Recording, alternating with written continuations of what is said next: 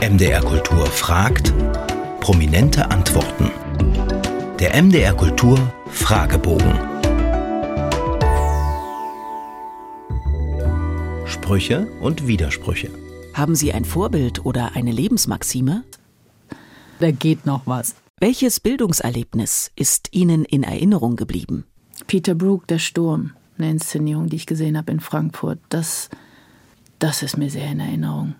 Und ansonsten ist, glaube ich, mein Hauptbildungserlebnis, dass meine Eltern mir wahnsinnig viele Bücher vorgelesen haben. Und das ist ein solcher Bodensatz, das, ja, das würde ich nennen wollen. Worüber können Sie nicht lachen? Ich finde die Frage schwierig, weil worüber kann ich nicht lachen? beinhaltet für mich immer, dass es eigentlich den Versuch gibt, mich zum Lachen zu bringen. Also ich könnte natürlich jetzt sagen Antisemitismus, Rassismus etc., aber das, das, hat ja, das hat ja nicht den Auftrag, lustig zu sein. Ich kann nicht lachen über unfassbar schlechte Witze. Sein und haben.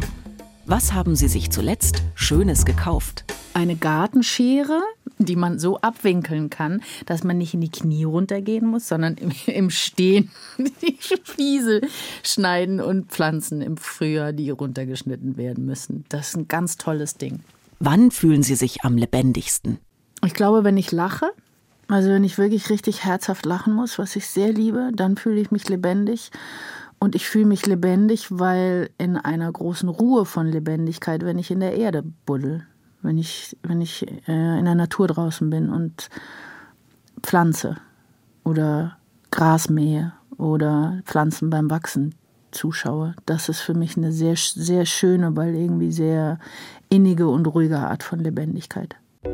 Gott und die Welt. Woran glauben Sie? Ich glaube nicht an einen klassischen Gott.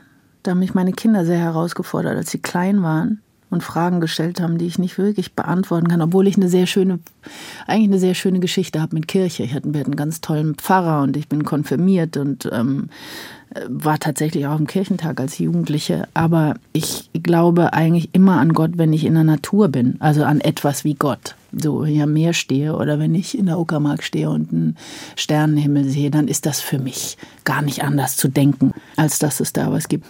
Gibt es für Sie einen Ort des Friedens? Das ist bei mir auf dem Land draußen. Da ist für mich Frieden und Ruhe. Was meinen Sie, war Ihre letzte gute Tat? Na, ich habe nur so eine kleine letzte gute Tat und die war, aber das ist eigentlich fast zu albern zu erzählen. War ein sehr, sehr altes Ehepaar, die wollten zum Zahnarzt rein. Ich bin vorbeigelaufen und man sah, dass die wirklich große Mühe hatten.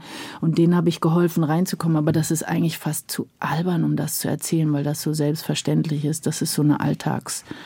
Ähm, und ich habe einen, einen Mann zur Sau gemacht, der so unmöglich mit seinem Kind gesprochen hat.